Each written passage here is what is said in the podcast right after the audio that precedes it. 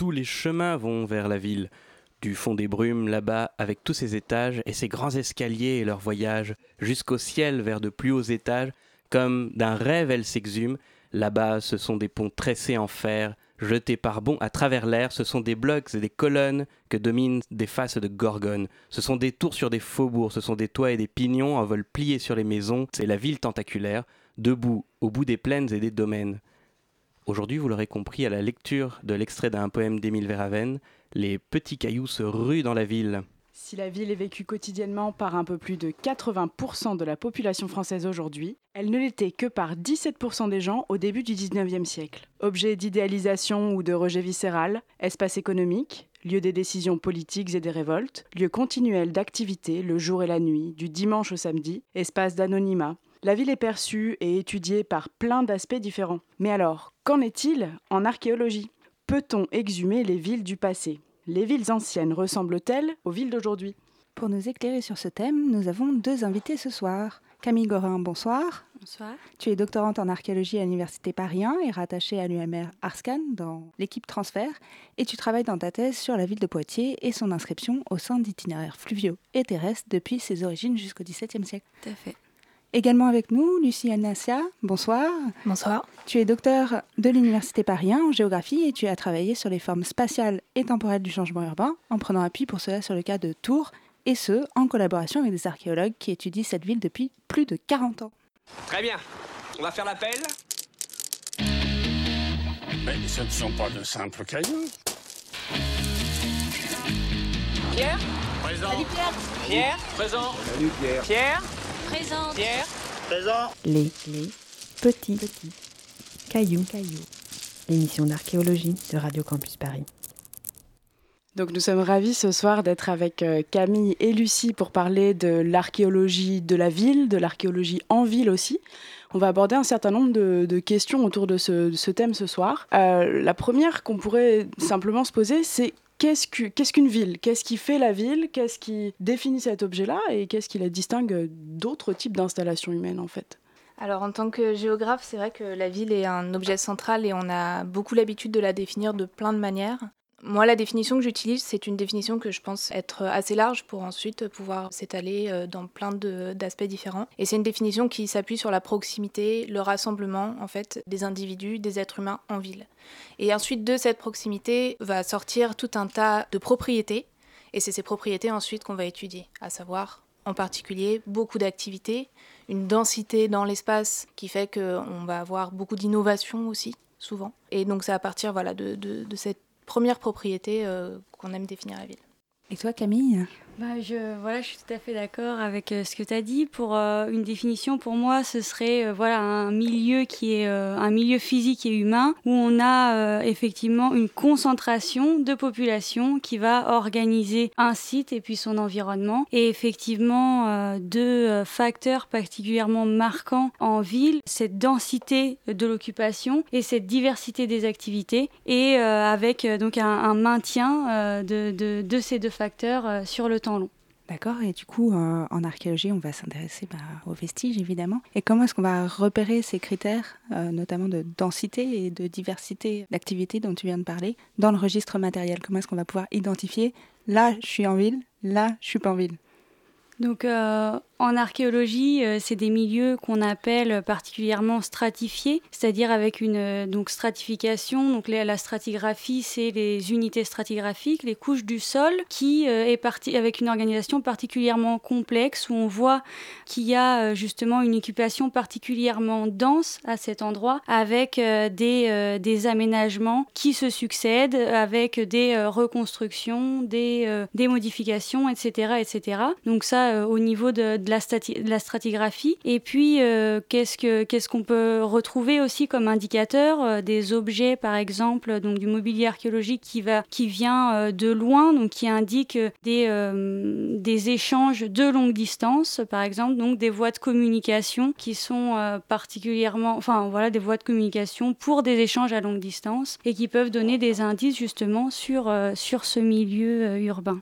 Oui, du coup, euh, en fait, la ville, comme c'est un lieu où il y a énormément de monde, c'est aussi un lieu qui va euh, permettre un petit peu de rassembler les réseaux, en fait. Et donc, du coup, c'est dans ce, préférentiellement dans les villes, si je comprends bien, que l'on va retrouver le plus d'objets qui viennent, qui viennent de loin, qui sont un petit peu exotiques, etc. Oui, en fait, c'est euh, tous ces indices euh, donc, qui vont nous donner euh, des indices sur la densité de l'occupation humaine avec donc, la stratigraphie plus ou moins dense et importante au cours du temps, le type d'objet qu'on retrouve qui va nous indiquer plutôt les types d'usage, on va dire pour simplifier, et dans un troisième temps, les objets qui, vont pouvoir venir de loin. Et avec ces trois éléments, en fait, on peut définir ou non qu'on est dans un espace urbain. Pour moi, il faut que ces trois éléments soient rassemblés. C'est-à-dire que si on a que beaucoup d'usages, mais pas beaucoup, euh, de, pas beaucoup d'humains, ça fait pas une ville. Si on a beaucoup d'humains, mais des usages peu diversifiés, par exemple que de l'agriculture ou que de l'artisanat, ça fait pas une ville. Mhm. Et en particulier, si on a ces indices d'échange de longue portée, ça nous conforte encore plus, parce qu'effectivement, c'est quelque chose qu'on n'a pas abordé dans la définition de la ville, mais la ville, c'est un pôle, c'est un centre, et c'est un centre qui est inscrit dans des réseaux multiples, variés et de longue distance. D'accord. Donc à la différence d'un village, par exemple, où on, va, on, peut avoir du monde, mais euh, il va y avoir moins d'activités différentes, comme tu disais, que des agriculteurs, par exemple. Et à la différence d'une foire aussi, où on va potentiellement avoir des échanges de très longue distance, mais qui sont très réduits dans le temps et avec euh, moins de population. Et euh, du coup, les, au niveau de l'organisation elle-même des villes, est-ce que les villes aux périodes anciennes, elles sont comparables, elles ressemblent à celles qu'on a en tête euh, aujourd'hui? Est-ce qu'on a un réseau de rues qui est aussi euh, diversifié et dense? Est-ce qu'on a des places, des quartiers spécialisés, etc. Euh, on a euh, effectivement euh, des, choses qui se retrouvent comme, comme tu le disais, donc ces voies de communication, même si ce qui va changer, c'est les moyens de transport par exemple, et donc des voies de communication qui vont se changer, qui ne seront pas forcément les mêmes, qui vont se densifier, etc. Mais on a des grandes choses qu'on peut retrouver avec par exemple donc des espaces de marché, de commerce qu'on peut retrouver aussi aujourd'hui, des places publiques, pour des édifices publics, des, des, endroits voilà, économiques, euh, politiques, euh, etc. Donc ça, c'est des choses qu'on peut retrouver, même si évidemment, elles se sont transformées et elles ne se manifestent pas euh, de la même manière. Et du coup, comment est-ce qu'elles se manifestent J'imagine que ça dépend des périodes et des lieux dans le monde, mais est-ce que tu peux nous donner un, un exemple d'indicateurs économiques, par exemple, ou d'organisation économique de la ville? Euh, oui, donc euh, bah, par exemple, on a, euh, c'est, bon là je pense à un transfert par exemple avec l'Agora qui est une place publique et puis les places aujourd'hui donc qui sont des endroits aussi où on se retrouve, où il y a aussi donc voilà des, des, marchés où on va échanger. Voilà, je ne sais pas s'il y a d'autres choses. Moi, je peux peut-être donner quelques petits exemples sur donc la ville qui a, qui a été mon sujet d'étude, qui est Tours. En termes d'organisation, on va effectivement retrouver des spécialisations qui sont peut-être un peu plus, euh, malgré tout, génériques euh, que ce à quoi on peut penser. C'est-à-dire qu'on ne va pas avoir un quartier qui est que marchand ou un quartier qui est que artisanal. Mais en tout cas, pendant un certain temps, pendant le Moyen Âge à Tours, on va avoir euh, une ville, enfin une, double ville. L'une d'entre elles est religieuse, mais elle est plus tournée justement vers le commerce, vers l'artisanat, vers la production. Tandis que l'autre, elle est aussi religieuse, mais elle est aussi politique, et c'est plus une ville d'habitat et de pouvoir civil. Et donc là, on a cette spécialisation des usages à un niveau un peu plus euh, général, donc euh, qui fait qu'on a ce, double pôle urbain. Alors quand tu dis double ville, c'est-à-dire euh, il y a deux espaces dans cette ville qui sont séparés et où, dans lesquels on peut retrouver ça ou Comment ça se manifeste? Absolument. Tours, c'est une des villes qui suit ce modèle donc de double ville ou ville double, comme l'écrit Henri Galignet, où en fait on a D'abord, la, ville qui vient du castrum antique, en fait, qui est ce centre civique dans lequel on va avoir euh, toute la société épiscopale. Et ensuite, à un moment donné, euh, va émerger un monastère sur la tombe de, Martin, donc qui devient un saint euh, juste après. Et euh, cette tombe va attirer euh, de nombreux pèlerins et euh, toute une activité religieuse et économique autour de ce pèlerinage, mais pas que. Et donc là, on a donc effectivement deux espaces qui sont séparés. On a quelques kilomètres entre l'un et l'autre, enfin, on à un ou deux kilomètres selon les époques et selon, selon les faubourgs de l'une et de l'autre ville. Et on a deux espaces qui, euh, pendant euh, un certain nombre euh, de siècles, en fait, sont indépendants d'un point de vue même administratif. Ok, c'est très intéressant ce, cas-là où on a vraiment du coup une, une vraie mm. dissociation.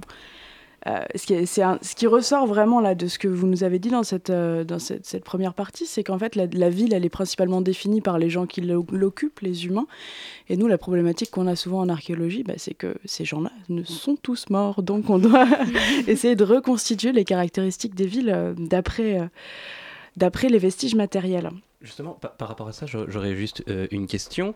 C'est que par rapport à la définition que vous avez donnée de la ville, euh, c'est par rapport à des villes qui en même temps existent encore. Donc ma question, c'est quand on la trouve en archéologie, est-ce que c'est on fait de l'analogie? Est-ce c'est parce qu'on trouve une densité d'occupation de fait et qu'on est déjà dans une ville qu'on se dit que c'était dans une ville? Ou est-ce que c'est parce que on estime qu'avant il y avait une ville qu'aujourd'hui on est dans une ville? Ou est-ce que les deux sont indépendants? Euh, je pense que les deux ne sont pas indépendants, que nécessairement euh, on réfléchit par analogie à un moment donné. Pour le cas de, pour le cas de Tours euh, en particulier, on a, on a quand même une réflexion là-dessus justement pour définir si les espaces qu'on trouve sous la ville actuelle sont bien des espaces urbains ou non. Et c'est notamment le cas dans justement l'espace interstitiel entre mes deux pôles urbains, où il y a une vraie interrogation sur l'usage. c'est pas un donné de dire que là, c'était de la ville. Après, il y a aussi des endroits où on sait, euh, enfin je ne pourrais pas vous en citer euh, de tête, je pense que euh, mes camarades auront plus d'exemples de villes qui aujourd'hui ne, ne sont plus en usage urbain et qui pour autant l'étaient avant. Ben, merci beaucoup. C'est euh, donc une, belle introduction sur, euh, sur ce thème de la ville. On va pouvoir, euh, avant de parler des, problématiques de la fouille de la ville en archéologie, écouter une petite chronique de Julie qui va nous parler d'une actualité politique dans la recherche sur donc les, les réformes. Alors j'ai pensé que c'était important que les petits cailloux deviennent des petits pavés en parlant du projet de loi de programmation pluriannuelle de la recherche, dite LPPR. Alors pour éviter de trop s'endormir, on va écouter quatre voix de collègues auxquels j'ai demandé de nous expliquer ce projet de loi, ses conséquences probables, mais aussi ce qui est fait en termes de mobilisation et ce que l'on peut faire pour avoir une voix qui porte avec celle des autres. En tant que chercheur au CNRS qui travaille sur les inégalités sociales, cette loi me met en colère.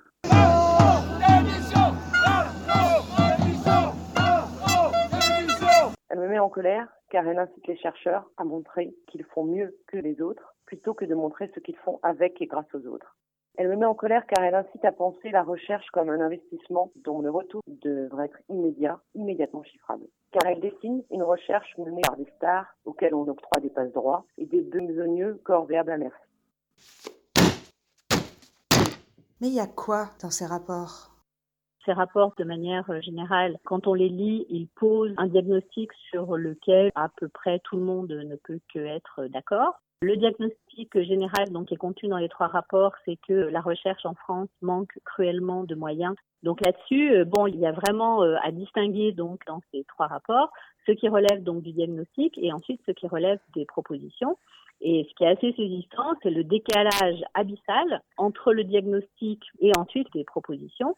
Le problème, c'est que les solutions qui sont proposées, c'est d'une part très axé sur le fait de pouvoir recruter davantage de collègues, mais sur la base de modalités de recrutement qui seraient alors soit qui entérineraient finalement la précarité, donc euh, ben, par exemple sur euh, les tenure tracks, donc qui sont euh, un des éléments donc les plus critiqués de, de ces rapports, les contrats de chantier, enfin ces CDI à durée limitée qui finalement donc entérineraient la, la précarité. Euh, et par ailleurs, qui évidemment donc pose beaucoup de problèmes euh, à tous les gens qui sont mobilisés, c'est le fait que de plus en plus, la carrière, la rémunération, les conditions de travail, bon, les conditions d'exercice du métier soient de plus en plus liées à la performance entre guillemets et à une généralisation à toutes les échelles et à tous les niveaux d'une évaluation donc qui serait rendue obligatoire et qui sanctionnerait finalement donc le travail des chercheurs et des enseignants chercheurs.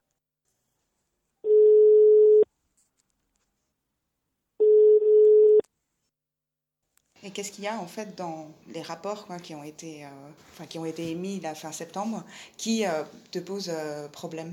D'abord, je suis surtout mobilisé contre la réforme des retraites et de façon secondaire, euh, moi c'est secondaire parce que c'est beaucoup plus corporatiste pour le coup, contre la LPPR. Pour moi, ce qui est annoncé au niveau de la LPPR, comme ce qui est annoncé par l'actuel président du CNRS, ça participe aux mêmes logiques qui sont mises en place au niveau du projet de réforme des retraites, c'est-à-dire aller vers plus de précarité, vers plus d'inégalité sociale, euh, vers plus de mise en concurrence des individus les uns contre les autres, et c'est quelque chose qui m'intéresse pas. Euh, alors après, au niveau de la LPPR, ce qui est annoncé ne fait qu'aggraver les tendances qu'on a déjà actuellement, c'est-à-dire euh, une tendance à avoir une vision à très court terme de la recherche, avec un fonctionnement privilégié en appel sur projet, ce qui est déjà très largement le cas, et ce qui est à mon avis une catastrophe, surtout que de plus en plus, euh, on est incité à candidater sur des projets euh, individuels, et non pas collectifs, le pire étant les ERC, financés par l'Union européenne, avec des sommes totalement délirantes, qui sont attribuées à un individu, qui se retrouve de fait après à la tête d'une start-up au sein d'un labo, sans qu'il y ait nécessairement de dynamique collective derrière. Euh, un des aspects qui pose problème. Évidemment, tout ce qui est mise en cause euh, du statut de fonctionnaire, tout ce qui est recours à des contrats de court terme, précaires, etc., c'est des choses qui me paraissent totalement aberrantes. On ne peut pas faire de la recherche correctement si on ne sait pas euh, quel boulot on aura dans un mois ou dans deux mois. Je le dis d'autant plus que moi, maintenant, je suis statutaire, donc j'ai pas, j'ai pas ce souci-là, mais euh, j'ai fait pas très longtemps que je suis dans le milieu de la recherche, ça fait une dizaine d'années, mais euh, j'ai déjà vu un gâchis humain euh, monstrueux avec des personnes qui enchaînent des, postes précaires pendant des années avant d'abandonner parce qu'elles n'en peuvent plus. Euh, et ça suffit. et ça suffit. Donc effectivement, il est, temps de, il est temps de se bouger, mais c'est pire encore pour les retraites. Justement, comment est-ce qu'on se mobilise aujourd'hui et qu'est-ce qu'on peut imaginer faire en plus? Qui m'apparaît très différent, c'est la diversification en fait des modalités donc d'action qui là sont vraiment très intéressantes parce que c'est tous azimuts et donc on voit que ben il y a plein de, fronts de, mobilisation qui se développent. Mmh, c'est assez complexe, hein. c'est quand même un des trucs qui fait pas mal débat. Euh, parce que euh, bon, c'est évidemment plus difficile d'avoir un rapport de force dans un encore plus dans la recherche dans un domaine où finalement on n'a pas une capacité de blocage énorme de, et, de, enfin, et de visibilité de ce blocage au sein du, du grand public et de la société et euh, de l'État. Quoi. Euh, je veux dire, si, euh, enfin, si j'arrête de faire ma thèse, concrètement, tout le monde s'en fout. Quoi. Enfin, ça, ça bloque personne. Si, toi. Pas, oui, voilà. je, veux, je me tire une balle dans le pied, quoi. Du coup, euh, après, sur le versant de l'université en tant que tel, je pense qu'il y a plus d'enjeux parce que euh, y a la question de la diplomation et du fait de. Enfin, contrairement en fait à certaines tribunes qu'on a pu lire ces dernières semaines où, euh, on disait que bah, en fait les chercheurs, les enseignants chercheurs produisent des idées et que du coup en fait la grève c'est pas un moyen adapté. Je crois qu'on produit pas que des idées, que c'est quand même une vision assez idéaliste. On produit aussi des diplômes, on produit aussi des qualifications, des choses comme ça. Et je pense que de ce côté-là, il y a peut-être des leviers à jouer, euh, notamment du côté de la rétention des notes, euh, de euh, la non-diplomation ou de la diplomation pour tout le monde, pour tous les étudiants, voilà, genre, je sais pas, 16 ou 18 pour avoir une notion très bien. Ça, c'est sûr, au niveau des enseignants-chercheurs, c'est un des moyens d'action. Donc ceux qui sont à l'université, mais pour les chercheurs, qu'est-ce qu'ils peuvent avoir comme moyen d'action? En tant que chercheur, euh, j'ai une capacité d'action relativement faible euh, et j'ai peu d'outils de mobilisation. Mais donc je l'ai dit, hein, une des tendances lourdes au niveau de la recherche depuis de nombreuses années maintenant, c'est la recherche sur projet. C'est-à-dire qu'on passe notre temps au lieu de faire de la recherche à chercher des sous pour faire de la recherche et à monter des dossiers pour différentes agences où on a des taux de réussite entre 5 et 10% dans le meilleur des cas. Donc on passe notre temps à demander des sous au lieu de faire autre chose. Je pense que c'est un système qu'il faut bloquer et un des moyens de le bloquer peut-être, ce serait de faire crouler les agences de financement avec des dizaines et des centaines de euh, projets bidons. On change une virgule, on change un titre, on change un acronyme, et puis on, met n'importe quoi dedans.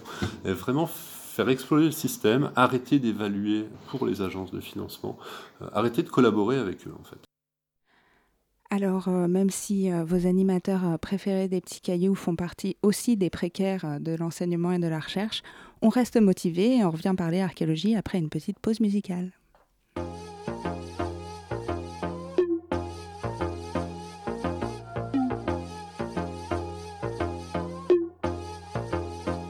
Tu verras, c'est ta chance. Les gens viennent ici et tout recommence. Au milieu des bruits de la ville, toi t'arrives toute timide. Perdu dans le décor, le cœur en l'air et les yeux qui dévorent les saveurs de la ville hein, qui t'appelait entre ses lignes.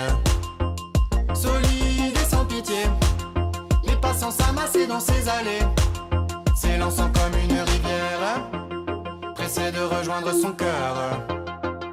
Tu te lances.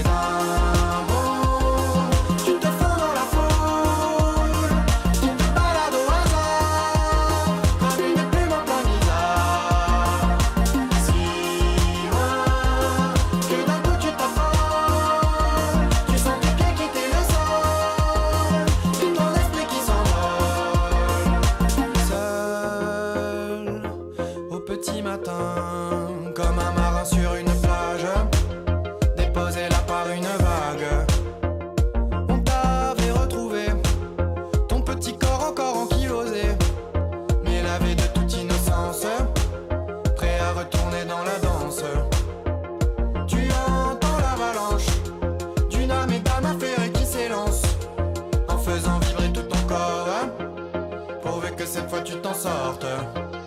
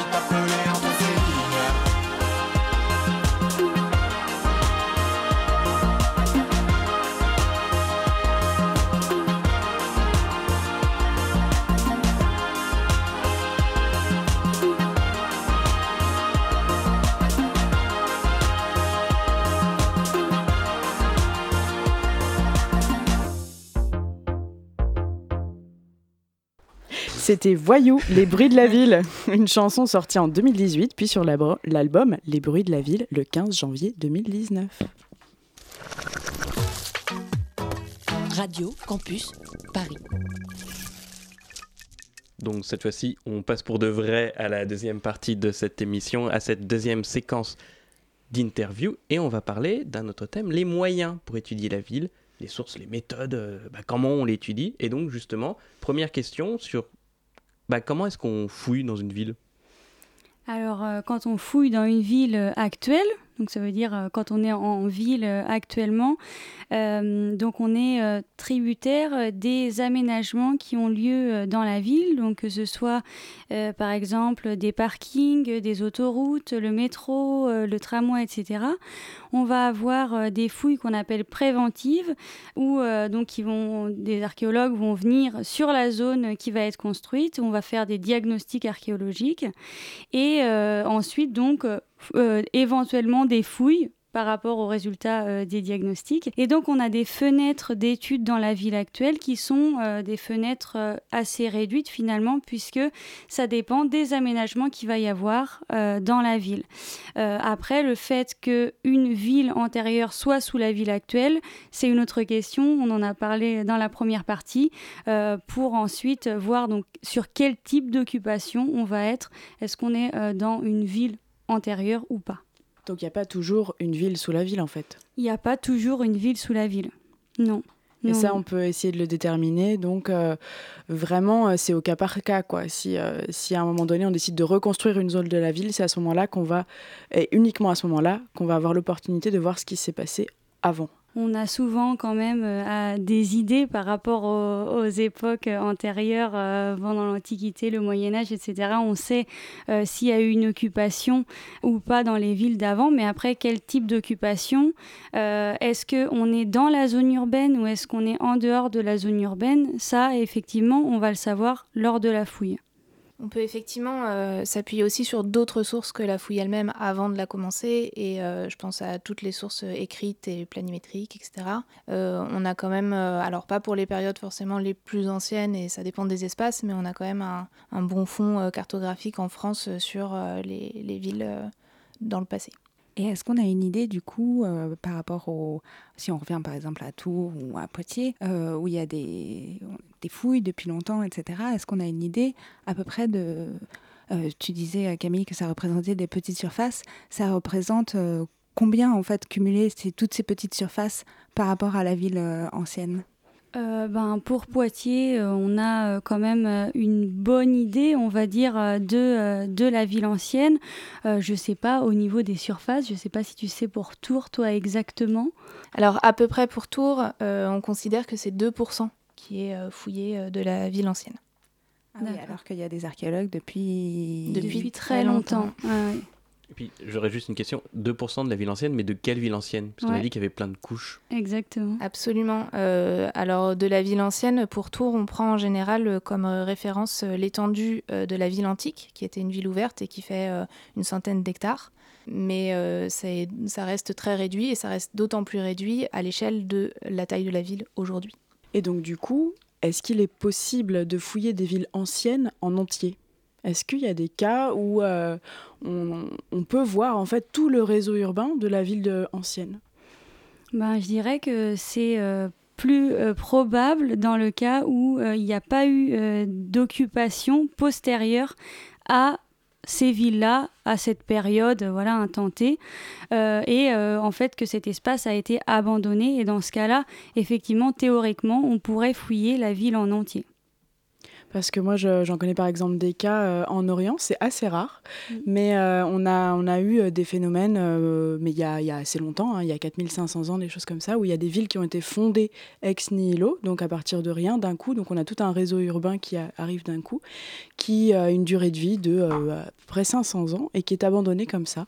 Et donc on a pu, en faisant des prospections qu'on appelle géophysiques, mm. avoir en fait tout le plan de la ville à un instant T. Et ça c'est vrai que en France, comme on est sur un espace qui est assez densément peuplé, euh, je ne sais pas s'il y a des cas, du coup, sur le territoire euh, français, de ce genre d'abandon, de, en fait, total de ville. Ben, comme exemple, euh, je donnerais par exemple Bibract, où on a, voilà, on n'a pas d'occupation à cet endroit. Sinon, pour Poitou-Charentes, enfin là plus où je travaille, euh, c'est pour les plutôt des villes secondaires, par exemple, dans le réseau urbain antique qui ont été abandonnées.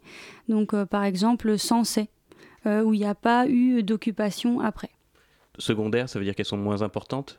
Ça veut dire qu'elles sont plus petites. Elles sont pas moins importantes. Oui, il y a aussi des cas, euh, par exemple dans, dans, le nord de la France, comme Vendeuil-Caply, ou, ou sinon une agglomération aussi qui fait environ 50 hectares euh, durant l'Antiquité, donc c'est quelque chose d'assez gros, qui aujourd'hui en fait est en forêt de Compiègne. C'est-à-dire quand vous êtes dans la mmh. forêt, vous êtes en fait sur cette ville, mais du coup il n'y a, a, plus rien. Et il y a beaucoup de pilleurs. Mais ça, c'est une autre question. et du coup, quelles sont les, les solutions pour euh, étudier quand même euh, la, euh, la ville elle-même en, Enfin, avec quelle autre source on peut travailler pour essayer de, de connaître l'évolution de, notamment des villes au cours du temps? Camille donc, euh, tu en parlais tout à l'heure, euh, il y a plusieurs sources qu'on peut utiliser. Donc, effectivement, il y a les sources archéologiques, les sources textuelles et euh, les sources iconographiques et planimétriques, donc les plans ou les cartes, et qui permettent, même si effectivement les plans et les cartes anciennes euh, voilà, remontent euh, pas avant euh, la fin du Moyen Âge bien souvent, mais permettent d'avoir une vision éventuellement à un moment T de la ville telle qu'elle était, des, constructions qu'il y avait, etc.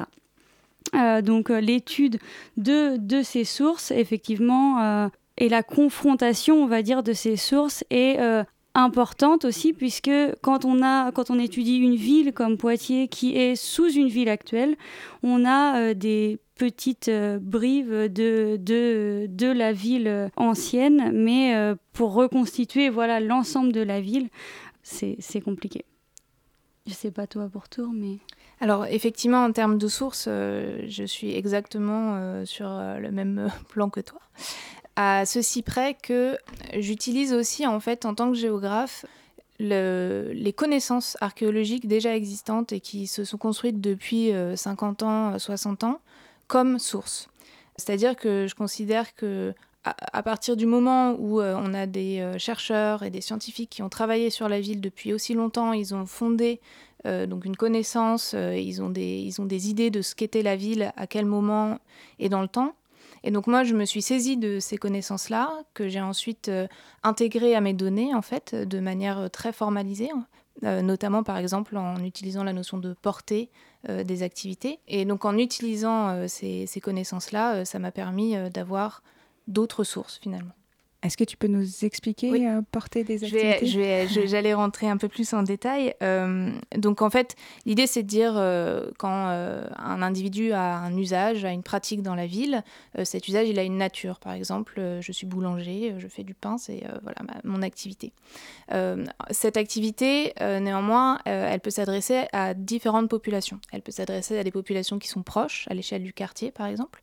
Elle peut s'adresser à des populations plus lointaines à l'échelle de la ville en entier, voire à des populations très très lointaines. Là, on est carrément sur euh, ce qu'on disait tout à l'heure, des réseaux de villes, euh, donc des distances euh, très grandes. Et la notion de portée me permet de formaliser cette idée d'ensemble de populations de plus en plus grand auxquelles s'adresse telle ou telle activité, tel ou tel usage. Pour un, exemple plus contemporain et très euh, aisé à comprendre, si on prend euh, toutes les activités liées à la scolarité, une école maternelle ou une école primaire aurait une portée courte à l'échelle du quartier, un lycée aurait une portée moyenne à l'échelle de la ville, et une université aurait euh, une très grande portée à l'échelle au-delà de la ville, qui peut s'adresser à l'échelle régionale, voire à l'échelle nationale ou à l'échelle internationale, quand on est à Paris, hein, par exemple. Donc ouais, là on est, on est vraiment sur un, objet qui est assez complexe, cette ville dans le temps. Et du coup, euh, on est vraiment, même en tant qu'archéologue dont le métier c'est de fouiller, on est obligé de mobiliser des sources qui sont assez différentes et complémentaires pour pouvoir comprendre euh, les, villes du passé. Oui, et alors pour, euh, avant de, de terminer cette petite phase on va dire, d'interview, enfin avant, on va y arriver, la pause musicale, on a une petite chronique de Rémi intitulée Archéologie de la ville, archéologie dans la ville.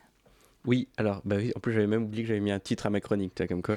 Euh, parce que je cherchais depuis tout à l'heure, mais j'ai pas nommé. Mais en fait, si, c'était sur le programme. Bon, c'est pas très grave. Donc, euh, donc moi, euh, aujourd'hui, pour parler de la ville et de l'archéologie de la ville, du fait urbain, enfin, donc de tout ce dont on a déjà un peu parlé aujourd'hui, quand on connaît mes domaines de spécialité, ça peut paraître un peu absurde, un peu compliqué pour moi. On, on l'aura probablement compris avec mes chroniques, quelques interventions, etc. Je travaille non seulement dans des zones qui sont associées à des populations de chasseurs-cueilleurs, donc des nomades ou semi-nomades euh, dans mon cas.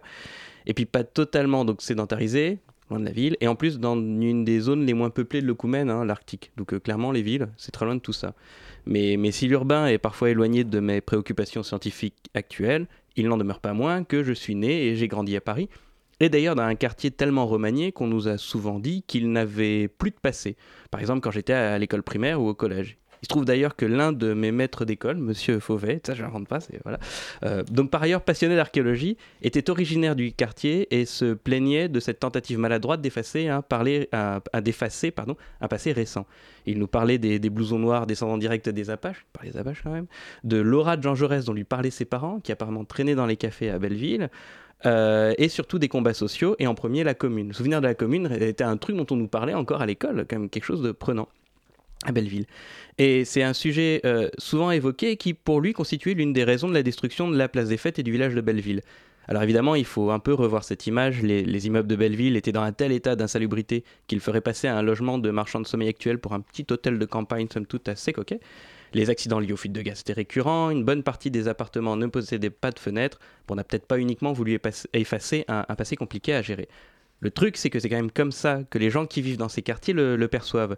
Même s'il ne s'agirait que de tout améliorer, effacer un patrimoine, quel qu'il soit, détache les habitants et peut leur donner l'impression qu'ils n'ont plus d'histoire d'identité. Et ça marche autant pour les gens qui voient leur passé détruit devant eux que pour ceux qui, arrivent dans un lieu dont l'identité, sur un temps plus long qu'une génération par exemple, n'existe plus. J'ai pas toujours travaillé dans l'Arctique et j'ai fait mes, mes débuts, mes premiers terrains en, en Ile-de-France. J'ai eu l'occasion de participer à un chantier de fouilles en ville, à Villiers-le-Bel. C'est une commune dont on entend suffisamment parler pour savoir que les problèmes sociaux sont réguliers. Elle était après tout l'un des épicentres des émeutes de banlieue en 2005. Les fouilles étaient en plein dans le centre, dernière zone historique, juste 4 ans après les émeutes, et tout n'était pas réparé, à part le nouveau commissariat, littéralement fortifié, euh, pas de fenêtres au rez-de-chaussée, murs renforcés, légèrement penchés pour limiter les impacts de voitures euh, béliers, double sas d'entrée avec scanner, bon, on- on a compris l'idée hein, euh, générale de communication. C'est donc dans une ambiance sereine où on se dit que, euh, vu l'image et le comportement de l'État dans la zone, avoir un petit gilet rouge pétos sur lequel est écrit Institut national d'archéologie préventive, c'est pas la meilleure carte de visite possible. Mais c'est oublier que le dialogue existe et que dans l'ensemble, il fonctionne. Par exemple, il y a les fouilles de l'île aux Cygnes, juste à côté de la basilique cathédrale de Saint-Denis, donc en plein Saint-Denis, donc en pleine Seine-Saint-Denis, qui ont eu lieu de 2009 à 2017, si je dis pas de bêtises. Le chantier était régulièrement visitable, associé à un parcours euh, d'exposition, la fabrique de la ville, dans un bâtiment ancien, remanié, dont les évolutions et réflexions étaient parfaitement et facilement visibles. La démarche a fonctionné, les Dionysiens, les, habitants de Saint-Denis, venaient et se sont a- appropriés ce patrimoine en l'intégrant à leur propre histoire, celle qui les lie au lieu où ils vivent. D'autres exemples d'intégration réussie de la population locale à un projet ar- archéologique existent, mais sont malheureusement trop peu nombreux. La ville est le lieu d'échange dont nous avons plusieurs fois parlé durant cette émission. Son espace public est parfait pour créer le dialogue, ce fameux lien social, social dont on parle si souvent ces derniers temps, comme s'il s'agissait d'une chimère. Le patrimoine et son exploration sont un théâtre idéal au cœur de la cité. Alors on peut se demander ce qui se passe euh, quand l'État se veut, là je le cite, rassurant quant à la construction du village olympique situé, c'est fou ça, en pleine Seine-Saint-Denis et en partie d'ailleurs sur la ville de Saint-Denis. Alors Nicolas Ferrand, directeur général de la Solidéo, c'est l'établissement public en charge de la construction du village, explique que certains sites ne seront pas sondés car ils sont, je cite, sans aucune sensibilité archéologique. Alors déjà, qu'est-ce que ça veut dire la sensibilité archéologique? C'est quoi, les, silex, ils pleurent quand on les regarde pas? Non mais je me pose la question. Ou alors le tesson est triste, il, il va se pendre. Bon. Et puis surtout, on voit que le gouvernement, qui ne veut déjà pas respecter les lois de protection du patrimoine archéologique, est en plus soutenu par des journaux dont les titres sont évocateurs. Alors bon, je- on va dire que je cite toujours les mêmes, mais bon, c'est aussi de leur faute. Le Point, le 4 juillet 2018, JO 2024, panique autour de possibles sites archéologiques. Et surtout, les échos, le même jour, JO 2024, comment parer au risque archéologique On est un risque maintenant. Non, mais voilà, donc oui, j'ai- je sais même évidemment. plus quoi dire. Voilà, ce qui fait que le, le risque archéologique, on devient une menace, quand l'objet de dialogue devient une menace. Et comme je sais plus quoi dire, bah, je vais conclure en fait, euh, parce que on, a vu l'importance d'une archéologie, certes, de la ville, pour en comprendre le passé, l'évolution, sa fonction, mais surtout dans la ville. Dans, et là je cite, une perspective volontariste de diffusion et de restitution aux habitants du territoire, pour reprendre les termes de Christelle Chamousset et Jean-François Goret, qui ont respectivement été responsables de l'action culturelle de l'unité archéologique de Saint-Denis et responsable de la fouille de, euh, de l'île aux Cygnes. Et quand on voit les, politiques- les politiques actuelles qui continuent à casser plus profondément ce système, rompant un dialogue déjà fragile et pas évident, on se dit qu'ils n'ont pas envie de discuter, mais qu'ils ne veulent pas non, qu'ils ne veulent pas non plus qu'on discute entre nous. Et comme ça, on se retrouve à ressasser et finalement presque regretter la commune de Paris, comme bah, mon maître d'école, Ou alors on est comme les personnages des Misérables, le film de Lajli, qui n'arrivent même plus à baisser les armes pour ne pas perdre la dignité qu'il leur reste. Merci Rémi. Eh bien, on va réfléchir à tout ça avec une petite pause musicale.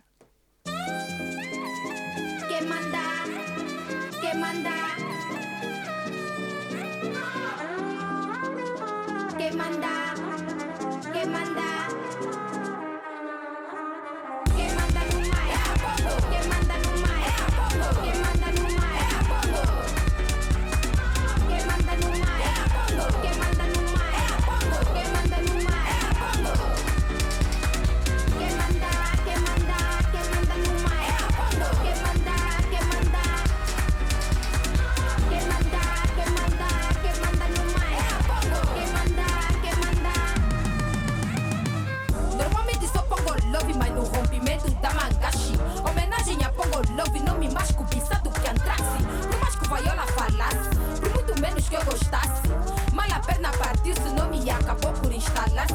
Não compreendida por amigos que na altura ignoraram mais tarde. Agora cortei contato, nem telemóvel e nem fax.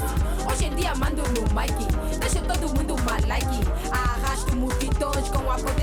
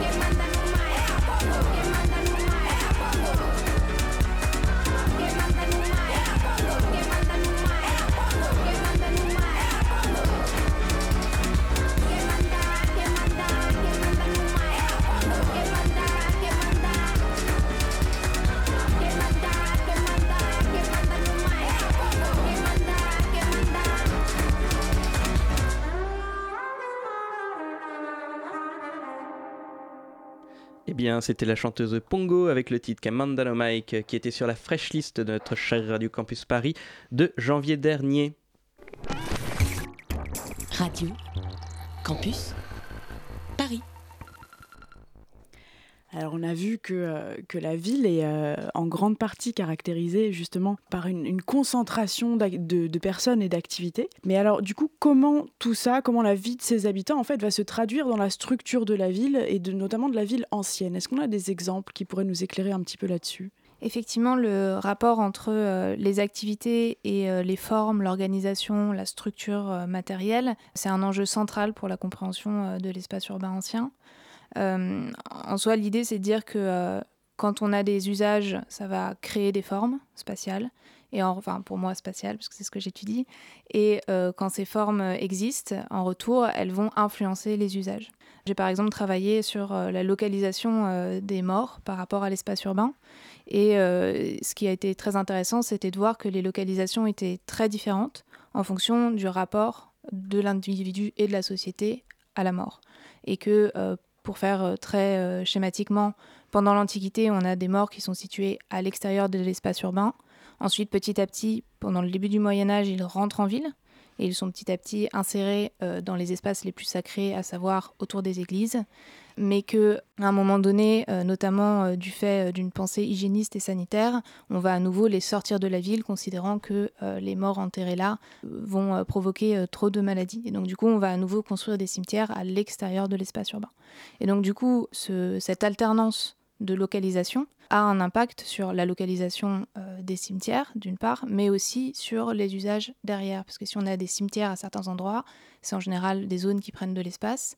Et quand on décide de ne plus utiliser ces cimetières euh, pour les morts, ça crée de nouveaux espaces en ville, vides, qui peuvent être réinvestis par d'autres usages. Et en même temps, ça nous permet de comprendre un petit peu la, façon de penser des gens qui, habitaient cette ville.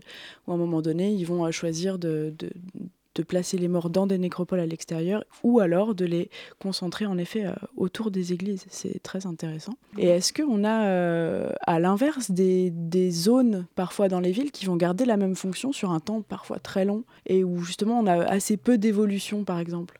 Ça va être le cas en particulier euh, pour en fait ces activités justement dont je parlais tout à l'heure qui sont de portée très élevée, qui sont très importantes au sein de l'espace urbain, notamment les activités euh, religieuses de haute portée, donc cathédrale, basilique pour le cas de Tours, euh, mais aussi euh, les espaces du pouvoir civil qui eux aussi peuvent être changés de place, mais le sont moins souvent, puisqu'il y a peut-être une forme symbolique attachée au lieu et au bâtiment qui est moins attaché euh, à une maison lambda. Et donc du coup, on a ces, ces lieux-là qui perdurent beaucoup plus longtemps que les autres. Et est-ce que, comme ils sont euh, particulièrement importants dans la vie de la cité, est-ce qu'ils sont, est-ce ont une localisation particulière? Est-ce qu'ils sont placés plutôt au centre? Ou est-ce que peu importe finalement? Alors, l'idée, c'est pas tant de dire qu'ils sont placés au centre, c'est-à-dire qu'au moment où on va les édifier, on va pas forcément les penser comme centraux en tant que tels. En revanche, la ville va s'organiser autour d'eux. Donc ça, c'est un, premier cas. C'est le cas notamment pour la basilique Saint-Martin.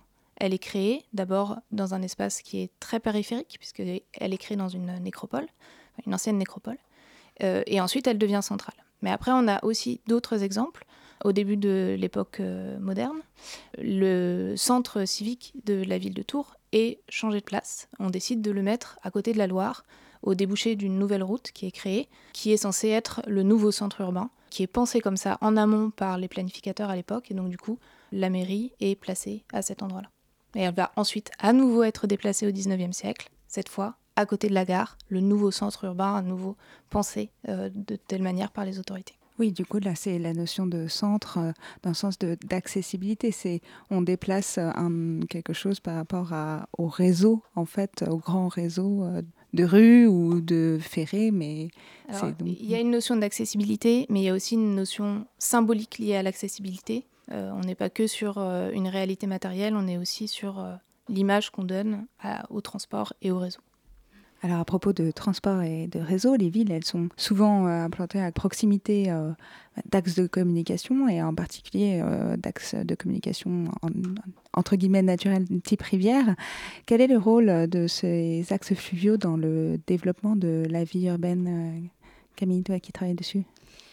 Oui, donc effectivement, les axes de communication, ils sont très importants pour le développement de la ville, mais également pour sa pérennité. Donc, il y a un- presque toutes les villes qui sont euh, implantées euh, proches euh, des cours d'eau, en tout cas, avec un grand nombre d'activités qui, prennent place à côté des rivières. Donc, nous, on parle, quand on étudie ça, d'aménagements qu'on appelle transversaux et longitudinaux. Donc, les aménagements transversaux, comme les ports, par exemple, pardon, transversaux comme les points de franchissement, les ponts, les euh, les biefs des moulins par exemple, et longitudinaux comme les ports, euh, les lavoirs, euh, etc., etc. Donc on a euh, toutes ces activités qui s'organisent autour de, la rivière et également l'axe fluvial comme un axe de navigation, donc comme une voie de communication à part entière, donc une voie navigable et une voie naviguée où on a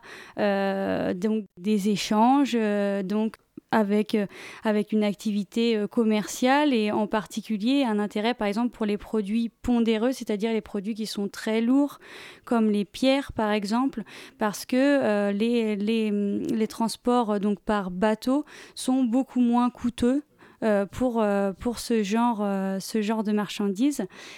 et également des activités par exemple de flottage du bois, voilà, on- d'autres d'autres types de navigation. Euh, Donc ce sont des espaces euh, là aussi centraux en fait. oui, oui, oui, tout à fait. Ouais, ouais, avec une multiplicité euh, des activités et aussi des acteurs. Donc l'idée, c'est qu'en fait, la ville a besoin de communiquer Oui. avec l'extérieur. La ville ne se suffit pas à elle-même. Et pourquoi? Et avec qui elle communique, justement, cette ville? Alors, euh, parce que la ville a besoin effectivement euh, de communiquer avec les villes et les campagnes euh, alentours. Euh, donc, pour des liens justement commerciaux, c'est donc la, la- il y a une citation La ville est née de la route, Georges Duby. Voilà, et donc on a, on a cette fonction effectivement très très importante des axes de communication pour la, la situation, mais également l'organisation et le développement euh, d'une ville. En général, euh, la ville est très souvent euh, opposée à la campagne. C'est une idée qu'on a très fort symboliquement, dans l'idée de dire qu'effectivement, la ville, elle ne peut pas se nourrir par elle-même, elle va avoir besoin d'apports externes. Et donc, on a d'abord ce, cette dualité, on va dire, de euh, la ville qui serait euh, l'espace euh, commercial, d'activité, de, de la réflexion, de la religion, du pouvoir civil. Et, à l'inverse, la campagne qui serait l'espace juste de production matérielle. Alors là, je, parle surtout plus en géographie, hein, je ne vais pas me lancer dans des, des idées sur l'histoire ou l'archéologie de ce point de vue-là. Néanmoins, cette vision, elle est euh, très, euh, très simplifiée. Et euh, en vrai, les rapports avec les espaces ruraux sont beaucoup plus complexes parce qu'on a aussi des apports de population. Et en particulier aujourd'hui, le, lien avec les espaces non urbains est de plus en plus difficile, à, enfin pas difficile à saisir, mais en tout cas difficile à définir et à schématiser parce que les populations à l'extérieur des villes viennent travailler en ville, même sur des rythmes très journaliers. Ce qui redéfinit justement euh, aussi ce qu'est une ville et ce, qu'est l'urbain. Donc du coup, on a ce rapport, euh, disons, avec l'espace proche, et après, on a le rapport dont on parlait juste avant euh, avec les espaces plus lointains, les rapports de commerce, les réseaux d'échange. C'est vraiment intéressant ça de, de, de concevoir du coup que, y compris dans, dans le passé, en fait, cette ville, c'est pas un objet euh, qui, qui est seul, c'est un objet qui fonctionne toujours et forcément en réseau avec d'autres villes. Un réseau qui est hiérarchisé, des grandes villes, des moyennes villes, des plus petites villes, et aussi avec un, un arrière-pays, un espace urbain du coup qui est, qui est complémentaire finalement et non pas euh, secondaire comme, comme on le disait tout à l'heure. Oui, alors bah, de... bah, en fait on, on arrive vers la fin là je crois et, et on a une petite chronique d'actualité, alors de semi-actualité, j'aurais dû l'introduire par oh, oh, oh. Non mais comme, on, comme, comme on, on- avait raté une émission en, en décembre, les grèves, tout ça, le Ouais. combat, bah, il Mm, s'est mm. passé deux trois trucs. La lutte sociale. Euh, voilà, on pourrait dire que c'est de la faute Mm. des transports, mais on va d'abord dire que c'est la faute du gouvernement. hein, Voilà, parce que, tout à hein, c'est pas plutôt, c'est littéralement leur faute. Démission. Donc, à cause, Macron nous a fait rater une émission et je lui en veux personnellement. Et donc, Léa nous avait préparé une super chronique pré-Noël et donc ne soyez pas trop surpris quand vous l'entendrez. Elle est post-Noël. C'est bientôt Noël et vous réfléchissez peut-être à quoi offrir à vos proches. Si vous manquez d'inspiration, ne cherchez plus, j'ai peut-être ce qu'il vous faut. Je vous propose le petit livre Archéotour, un tour de France de l'archéologie. Alors de quoi s'agit-il? Au début de l'été 2017, Annelise Bellé et Marie de Cherizet, toutes deux étudiantes en archéologie, décident de partir fouiller ensemble sur plusieurs chantiers archéologiques en France et de tenir un carnet de bord sous la forme d'un blog. À l'issue de deux mois et demi de fouilles, elles décident de transformer leurs articles de blog en petits livres, qui sera finalement publié en 2019 aux éditions Fedora, une petite maison d'édition spécialisée dans les ouvrages d'archéologie. Dans ce carnet de bord, Annelise Bellé et Marie de Cherizet racontent cinq expériences de fouilles. Elles ont participé à la fouille d'un habitat du 5e millénaire avant Jésus-Christ à Lourès-Rochemeunier dans le Maine-et-Loire, à la fouille d'un abri sous roche du Paléolithique moyen à Malataverne dans la Drôme, à celle du site de la cité gauloise de Gergovie, pas très loin de Clermont-Ferrand, à celle du monastère médiéval de Saint-Mond dans les Vosges, et enfin à la fouille préventive de niveau mésolithique et néolithique à l'Île-Adam dans le Val d'Oise. Elles ont ainsi pu travailler avec des spécialistes de différentes périodes, expérimenter différentes méthodes, assister à toutes les étapes d'un chantier de fouille et participer aux activités de la post-fouille. Leur récit est ponctué de petites interviews des responsables d'opérations archéologiques et de fouilleurs et de fouilleuses, ainsi que de petites fiches de synthèse sur des questions précises. J'en cite quelques-unes juste pour l'exemple. Comment découvre-t-on un site archéologique? Un aperçu du néolithique les arts vernes, la numismatique, la géologie des Vosges, archéologie préventive et programmée, etc.. Le récit regorge de détails pratiques et très concrets sur ce que c'est, pour de vrai, que de faire de l'archéologie.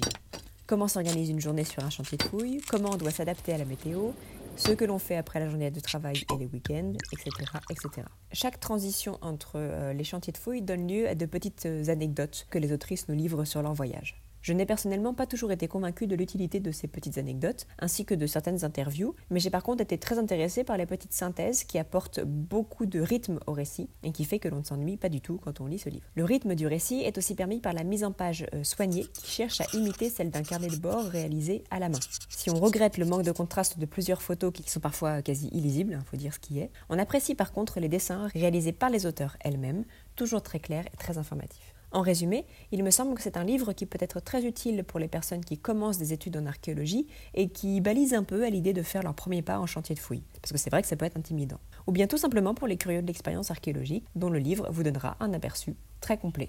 Oh, oh, oh. Eh bien, merci beaucoup Léa. Comme quand on fait une émission d'archéologie, on fait des parenthèses dans le temps. Là, on était en décembre et donc on revient en, en- en février. En février. Euh, et donc nous arrivons au terme de cette émission. Eh ben, déjà, merci. Merci beaucoup d'être venu ce soir pour nous éclairer sur la ville. Merci Camille et Lucie. Merci et puis, à euh, vous ah bah, tiens. de l'invitation. et puis euh, surtout, on fait des gros poutous à notre réalisateur Hugolin. Euh, on n'est pas sûr de refaire des émissions avec lui, mais c'était trop cool. Et euh, merci pour tout et c'était et plein de bisous sur terre. Merci. Cœur avec Bien mes sûr, doigts. et merci, pour tout, c'était trop chouette de travailler avec toi. Oui. Salut, bonne soirée.